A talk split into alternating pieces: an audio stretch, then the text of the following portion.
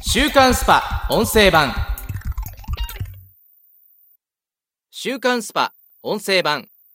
こちらのオーディオブックは週刊 SPA!2019年8月27日号より特集脱会社副業リーマンの野望をお届けします。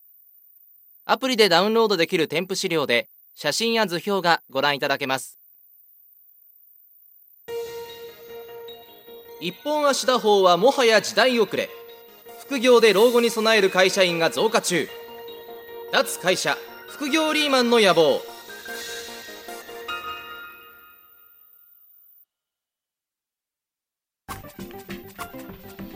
副業年収4000万円を稼ぐ次世代型サラリーマンの哲学。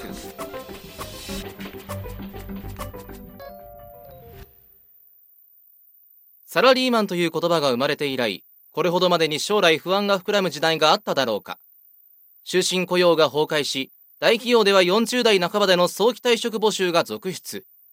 さらに老後2000万円問題に象徴されるように定年後など悪夢しか描けないような状況だ。これからは会社も組織も安定を保証してくれません。自分の身は自分で守るしかない。まずは会社にキャリアを用意してもらうとか給料はもらうものという従来の考え方を捨てることです。令和時代はキャリアを自分で取りに行く。副業を通じて自分でお金を稼ぐといった考え方が必要。そうして個人で稼ぐ力を得ることがサラリーマンにとって本当の安定につながると思います。そう話すのは SNS を中心に独自のキャリア論で人気を博し著書転職と副業の掛け算がヒット中の元氏だ新卒で地方のホームセンターに年収240万円で就職してから32歳までに4度の転職を経験。その度に年収を上げ続け現在は本業年収1250万円を得るだけでなく自身のサラリーマン経験を生かしたブログなどの副業でも年収4000万円を達成。その尋常ではない稼ぎぶりで注目を集めている。まさに新時代の会社員像を体現している存在だが彼の根底にあるのは自分株式会社という思考だという。僕は常に株式会社元の売り上げはどうしたら伸びるかという視点で仕事をしています。自分を企業に見立てれば取引先収入源が本業の一社だけでは得られる額に限界があるしもし仮にその取引先に切られたら倒産するしかありません。だったら自分が倒産しないためにもっと売り上げが見込める会社と契約転職したり副業で取引先を増やすのは当然のリスクヘッジです。パーソル総合研究所の調査2019年2月によれば副業をしている会社員は全体の10.9%副業解禁が叫ばれる中でもまだまだ少ない。しかし今後の世情を考えれば副収入を得てサバイブする能力はさらに重要になるはずだ。自分の社会人経験にこそお金を稼ぐ種がある。また副業をする上では就業後にバイトに励むなどではなくあくまでサラリーマンに向いた副業を選ぶことが重要だと元氏は続ける。ただでさえ本業で忙しいのに副業でも疲弊していたら絶対に長続きしません。だからこそサラリーマンの副業は時間を切り売りする労働集約型にしてはいけない。僕はサラリーマン向けの副業は大きく4種類あると思ってます。1転売。2イベント運営。3投資。4コンテンツ配信。中でも最も労働集約型ではなく元手がいらないのが4です。だから僕はブログなどをメインにしています。その上で元氏は自分がサラリーマンとして働く中で得た知見にこそお金を生み出す種が潜んでいると話す。ブログを副業にするというと毎日コツコツ記事を書き続けてようやくお金が生まれる。というイメージを抱く人が多いです。しかし本質はそこじゃありません。大切なのは人の困りごとを解決することです。僕は転職や営業術に関する情報をブログにして年収4000万円を得ていますが、記事は約1年でたったの19本です。しかし、これは本業のサラリーマン生活で得たリアルな知見だからこそ支持され、結果、お金になっています。自分には記事にできる経験なんてないと思うかもしれませんが、サラリーマン生活を送っている人なら絶対何かしら他のサラリーマンに役立つ情報を持っているはずなんです。漠然とした将来不安を解消する種は会社でなく自分の中にこそある。元氏だけでなく副業を通じて一社に依存しないというキャリア構築を実践している人は年々増えている。その姿からこれからの時代に求められる生き方を改めて考えてみよう。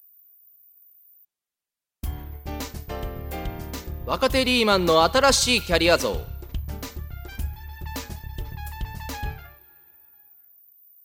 一つの会社に身を捧げるといった価値観とは無縁の若手社員の中には入社後すぐに副業を始める人も。彼らの働き方から中年世代が学べることとは何か。ケース1収入よりもスキルを優先。新卒からすでに10社で副業。複数の仕事を同時に掛け持ちすればスキルも経験も同時に磨けます面白そうなものがあったらすぐに飛びつくフットワークの軽さとアンテナは常に磨いていたいですそう語るのは求人情報サイトを運営するディップに勤める小林裕太さん24歳年収300万円だ今年で入社2年目だが、新卒1年目からすでに10社で副業をしていたという。新卒で副業。しかも10社というと驚かれますが、全く無理はしていません。僕の場合、大学時代にインターンとしてディップに入り、1年間は Wantedly というリクルートサービスを担当していたんです。それがそのまま副業につながりました。Wantedly とはビジネス SNS の一種。企業がアカウントを運用して新卒やインターン、中途など様々な採用シーンに活用できるサービスだ。小林さんはインターン時代から ディップ のアカウント運用を任されていた。当時社内で運用できるのは僕だけ。偶然でもビジネス SNS という新しいプラットフォームで唯一無二のポジションを取れたことが強みになったんです。入社後も本業でパフォーマンスを発揮し、堂々と副業がしたいと声を上げた小林さん。副業先の数社を紹介してくれたのは、なんと直属の上司だった。僕の副業は、依頼してくれた企業の Wantedly の運用代行や採用コンサルティングです。本業と地続きなので、入社1年目でもスキルを活かせる。負担もそれほどありませんでした。副業は平日夜や土日に行い、収入は月によって差はあるが、30万円以上を稼ぐことも。ただ、お金よりも優先すべきものがあるという。ぶっちゃけ重要なのは収入よりも経験やスキルです。一つの副業先に高い報酬を求めると、それ相応のコミットや成果が求められます。だから無理はしないで、同時に何社も掛け持ちして適度な距離感を保つのがいいんです。今は本業でスタートアップへの投資やその後の支援も行っているので、本業でのつながりを副業に生かしたり、逆に副業で得た知識が本業で生きることもあります。最近は就活生も副業 OK の企業を優先的に選ぶという。DIP でも昨年からスター社員制度という社外活動を評価する制度ができたくらいです。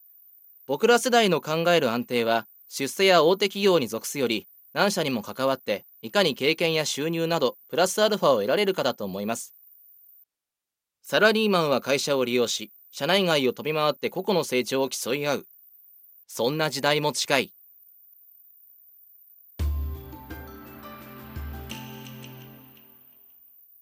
小林さんの野望。成長機会は一社に求めない。何社も横断して自分を磨く。週刊スパ音声版。こちらの配信のフルバージョンは audiobook.jp の聞き放題プランで配信中です。